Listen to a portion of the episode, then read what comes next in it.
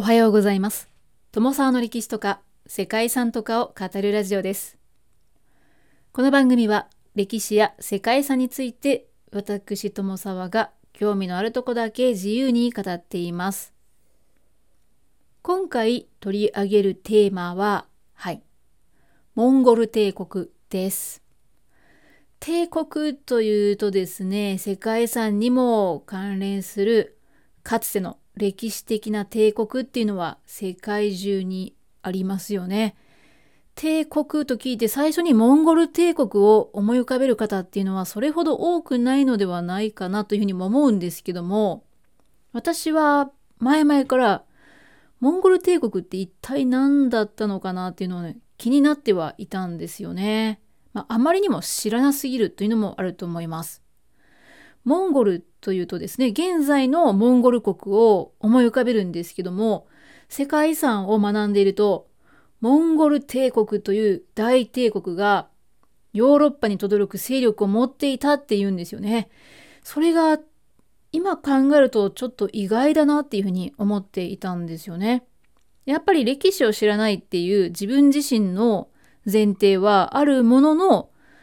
中国でもなくインドでもなく、まあ、ちょっと言い方悪くなるかもしれないんですけどもあのモンゴルが世界史上で他にないほど広大な地域を征服していたことがあるということでですね、うん、これはおそらくモンゴル帝国を理解しておかないとユーラシア大陸の歴史っていうのを理解することはできないんじゃないかななんていうふうに思ったわけですよ。ただですねどうやらモンゴル帝国の歴史というのはそれほど長くはなかったのかなというようでもありますね。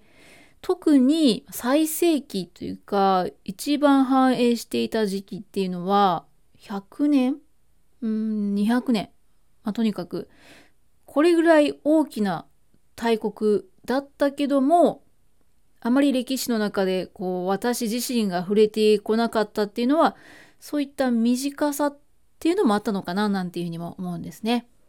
ですがヨーロッパとアジアとの関係を大きく変えたのがモンゴル帝国だと言われたりですね近代につながる世界史の始まりはモンゴル帝国からだったなんていうふうにもね言われる、まあ、そういうことも分かってきたわけです。はい、今言ったようなことはあくまでも個人の見解にはなるんですけれども今回はですねそんな気になるモンゴル帝国について3回に分けてその歴史をご紹介しつつその歴史に関連する世界遺産を紹介していきたいと思います。ということで第1回目の今日はチンギス・ハンとモンゴル帝国の成立についてお話ししていこうと思います。はい。モンゴル帝国。この帝国を立ち上げたのがチンギス・ハンだということは多くの方がご存知なのではないでしょうか。まずはですね、チンギス・ハンとはどんな人物で、どういった背景でこの大帝国の成立に至ったのか、そんな話をしていこうと思います。はい。専門家ではありませんので、あくまでもね、え、この収録のために調べた内容となりますので、どうぞ温かいお耳でご清聴いただければと思います。チンギス・ハンは幼名をテムジンと言ったそうです。テムジンですね。テムジンは1162年にモンゴル部族の名門氏族の一首長であったイエスゲイの長男として誕生しました。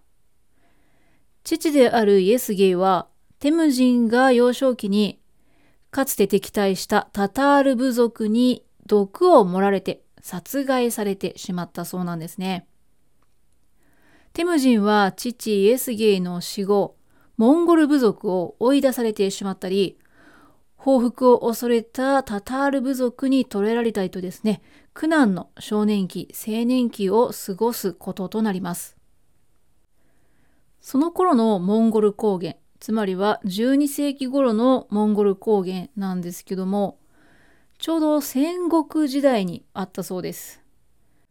当時モンゴル高原を支配していた東北部の金という勢力は対抗勢力の出現を恐れてその対策として部族間の対立を煽るような動きをしていたそうです。結果としてモンゴルでは諸部族の独立性が強く部族長の集会によって指導者の選出であったり征服活動についての決定が行われるといった状態だったそうです。そうですね部族間での対立っていうのが起きやすい状況だったんですね。そうした中でテムジンが頭角を現したのは彼が40代になってからのことでした。テムジンはタタールやケレイトといったモンゴル系の部族を次々に制圧すると1204年にはモンゴル高原の西南部を抑えていた遊牧国家ナイマン王国を打ち破りました。そしてモンゴル高原の諸部族を統一して覇者となると1206年に行われた集会でモンゴル帝国の王である藩の地位につきました。その際に光の神を意味するチンギスの賞を受けて以降チンギス・ハンと名乗るようになりました。そしてこの即位によってモンゴル帝国が成立したんですね。チンギス・ハンはモンゴル高原を統一すると聖域のウイグルを服属させて経済感覚に優れたウイグル人の協力を得ることに成功しました。ここからチンギス・ハンの怒涛の征服活動というのが始まるんですね。12世紀の頃のユーラシア大陸は大分裂の状態だったこともあって、強力なモンゴル人の軍事集団が大帝国を樹立して勢力を拡大するための環境というのがすでにあったそうです。チンギス・ハンは中央アジアの大商業ネットワークの支配を目指してシルクロードの東部を支配していた聖火を攻撃しました。一方で西アジアの新興勢力であったトルコ人のホラズムシャー国との協調を目指していました。チンギス・ハンはホラズムとの交易を開くため大将を派遣したそうなんですけれどもホラズム王ムハンマドがそれを拒否したそうで、なんと大将を殺害したりしてしまったそうですね。チンギス・ハンはもちろん怒りますね。そしてそれに対する報復として1219年から自らホラズムに大遠征を行い国境の町オトラルでムハンマドの軍を打ち破りました。その後1220年には現在のウズベキスタンの都市ブハラとサマルカンドを次々と攻略しています。1225年には南ロシア平原を征服して1227年に聖火を滅ぼすとシルクロードと草原の道は完全にモンゴル帝国の支配下に入りました。つまりは東西の交易路を抑えに入ったということなんですけれども、わずか20年ほどの間にこれほど勢力を拡大したモンゴル軍ですね。すごいなということなんですけども、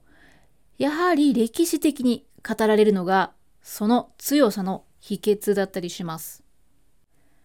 まずモンゴル軍の強さの大前提にあるのは帝国を創建したチンギス・ハンの生い立ちだと思います。チンギス・ハンの幼少期、テムジンだった頃ですね。父親がタタール族に毒殺されると、部族はテムジンの一家を見捨てました。母と6人の子供たちで狩りをして生き残りましたが、獲物をめぐってテムジンが異母兄弟を殺害したり、他の部族に誘拐されて間一髪で脱出したなんていう経験をしたそうです。当時は部族同士の確執も大きく、テムジンは幼い頃の親友で別の部族の長ジャムカと闘争を続けました。そして亡き父の盟友である叔父とも呼べるような信頼していた人物にも裏切られるなどあったそうですね。そうした体験を通して家族や部族、親友さえ安易に信頼すべきではないと学んだテムジンが目指したのが血族を超える忠誠心を持つ強力な選手の集団だったそうです。そしてテムジンはそこで彼の統率者としての才能を発揮することとなりました。そんなチンギス・ハンが作り上げたモンゴル軍の戦い方は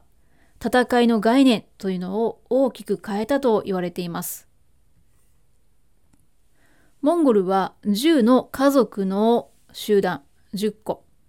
100の家族の集団100個、そして1000の家族1000個ごとにリーダーを決めて民族全体を軍事制度に組み込むという体制を整えました。この制度は行政と軍事を兼ねたもので、これによってモンゴル全体がいつでも遠征軍に出動できて、一糸乱れぬ統率力で素早く戦争を始めることが可能となったそうです。また、モンゴル軍の強さの秘密には、軽装備の騎馬隊を用いた機動力の高さであったり、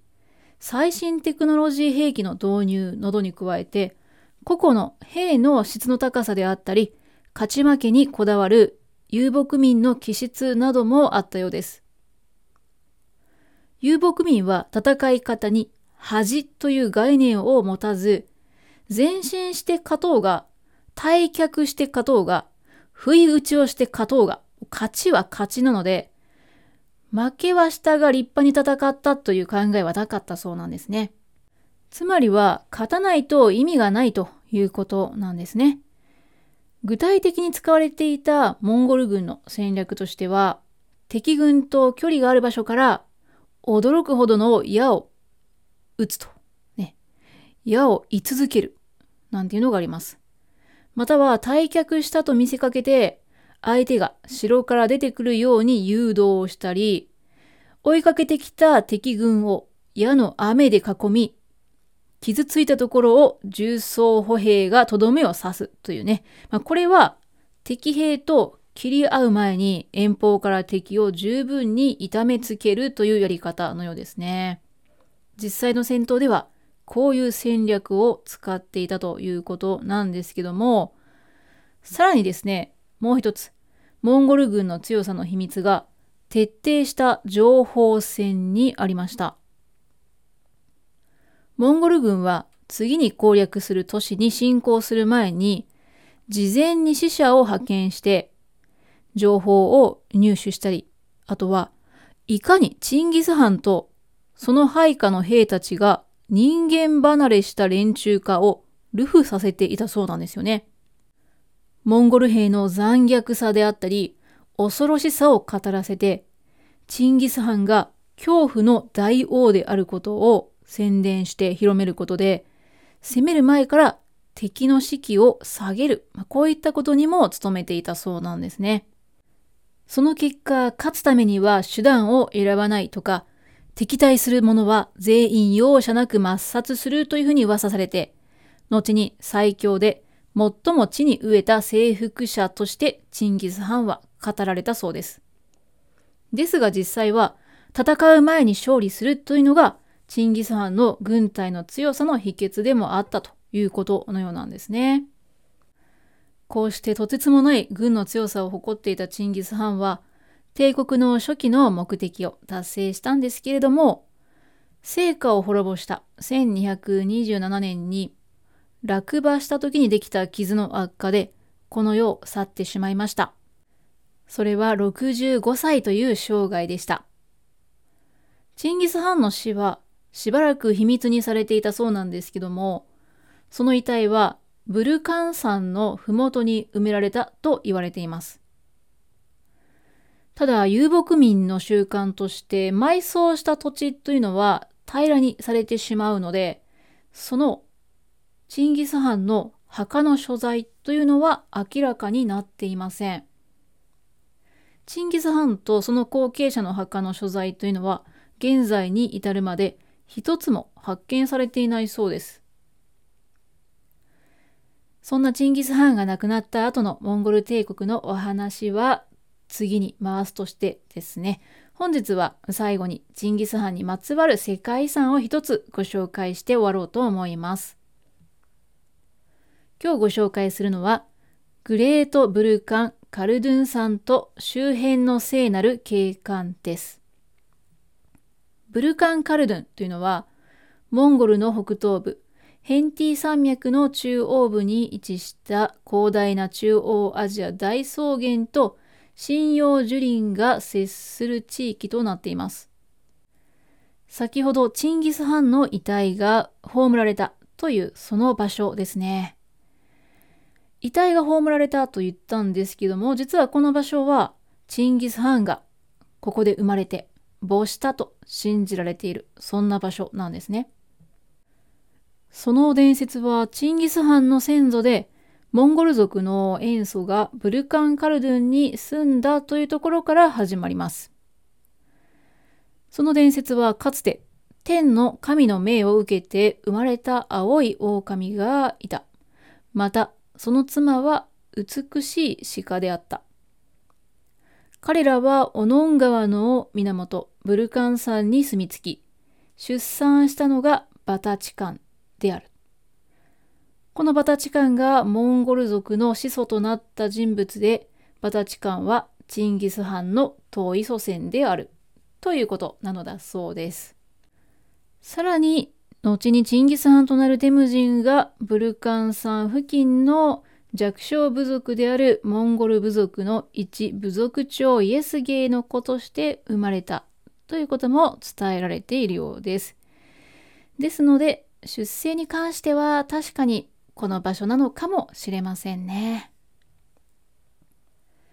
そしてチンギス・ハンはブルカン・カルドゥンへの信仰をもとにモンゴル民族の統一を目指したというふうにも考えられています。ブルカン・カルドゥンへの信仰ということなんですけれども、この場所は古くから山岳であったり、お坊と呼ばれる石塚などに対する信仰が根付いていた場所です。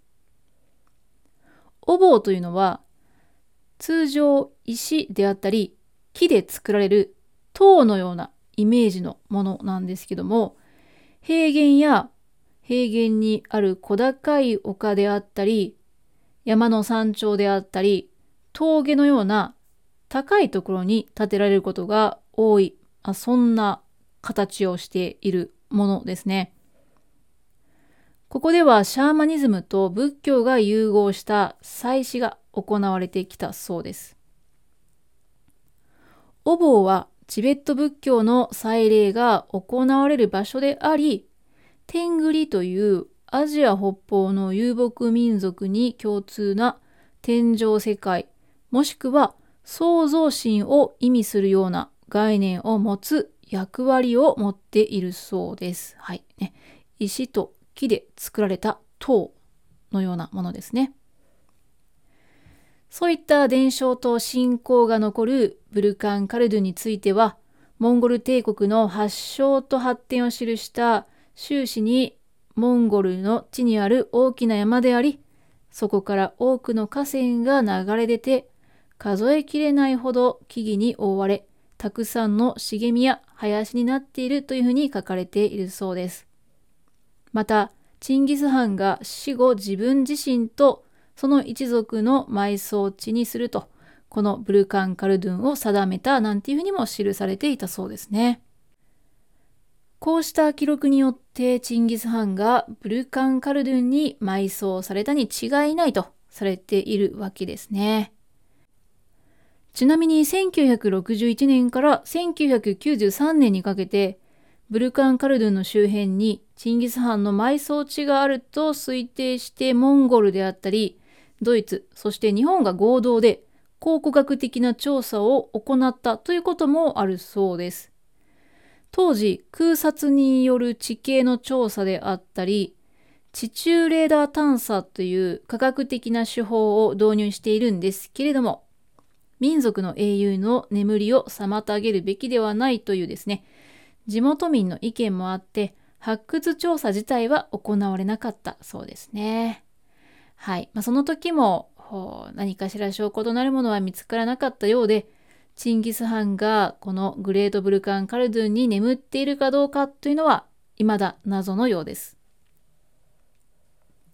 世界遺産としてのブルカン・カルドゥンはこの地のモンゴル族発祥の聖地であり、チンギス・ハンの故郷にして墓所であると言われていることで神聖視される場所となっています。また山の名前のブルカンというのは本来ブッダが古代のウイグル語といったですね、チュルク語化したものがさらにモンゴル語化した形であり、仏とか神を意味するものというふうにもされているそうですね。もともとはブッダがね、えー、まあ、その起源となるという言葉がブルカンということのようですね。そして先ほども言いました、ブルカン・カルドゥンで見られるお坊はですね、今もそこに住む人たちの文化であったり、宗教的な慣習として身近な存在であり、道しるべとしての意味合いも強くなっているそうですね。旅の途中でお坊を見かけた時は、道中の安全を祈願してお坊の周りを3周時計回りに回ることになっているそうなんですけども、さらに地面から石を拾ってそれをお坊の上に積み上げたりするそうですね。人によっては甘いもの、まあ、スイーツですか？甘いものであったり、金やミルク、ウォッカ、まあ、お酒なんかも備えるといったこともするそうですね。こういう話を聞くと、お坊に対する信仰心っていうのは深いんだなぁなんていうふうにも思うんですけれども、もしですよ、もし急いでいて、お坊に立ち寄る時間がない場合なんかはですね、こう、お坊を、お坊の横を通り過ぎる際ですね、まあ、車に乗ってる時とかは、クラクションを鳴らすでもいいそうです。うん。いいですよね。こういうね、柔軟さっていうのはね。こういう柔軟さがあるからこそ、信仰っていうのは保たれるのかななんていうふうにもね、思うエピソードなんですけども。はい。ということで本日は、モンゴル帝国と世界遺産の第1回目として、モンゴル帝国を建立したチンギス・ハンの生涯ですね、歴史と、チンギス・ハンが生まれて埋葬された場所とされる場所が登録された世界遺産、グレート・ブルカン・カルドゥン山と周辺の聖なる景観をご紹介しました。はい、次回はですね、さらに大国となったモンゴル帝国が成し遂げたことって何だったんだろう。そんなお話をしたいと思います。長くなりましたが、最後までお聴きいただきましてありがとうございます。では皆様、本日も素敵な一日をお過ごしください。友沢でした。